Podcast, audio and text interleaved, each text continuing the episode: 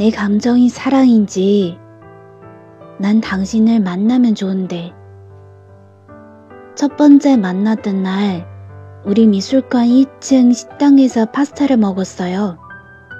그리고 두 번째 만났던 날은 일본 풍의 술집에서 술을 한잔할 수 있었죠. 그 사람은 굉장히 이성적인 사람 같았어요. 자기 관리가 뛰어났고 조근조근 말하는 중간중간에 묘한 자신감이 흐르는 사람. 그래서 어떻게 보면 외모에 비해 무척 차갑게도 보이는 사람. 근데 그 사람이 요즘 힘들대요. 얼굴도 처음 같지 않게 푸석푸석해 보이고 눈빛도 처음 볼 때만큼 안정돼 보이질 않았어요.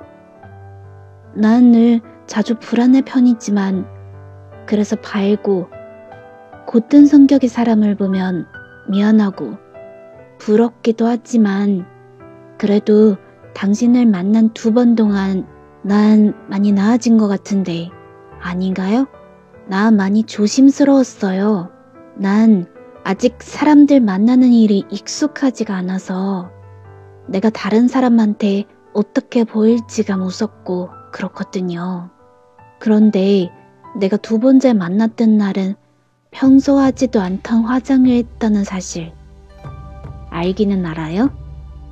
아니요, 몰라도 아무 상관없어요. 난 그냥 당신이라는 사람이 처음 볼 때만큼 좀 많이 웃고 농담도 하고 그랬으면 좋겠어요.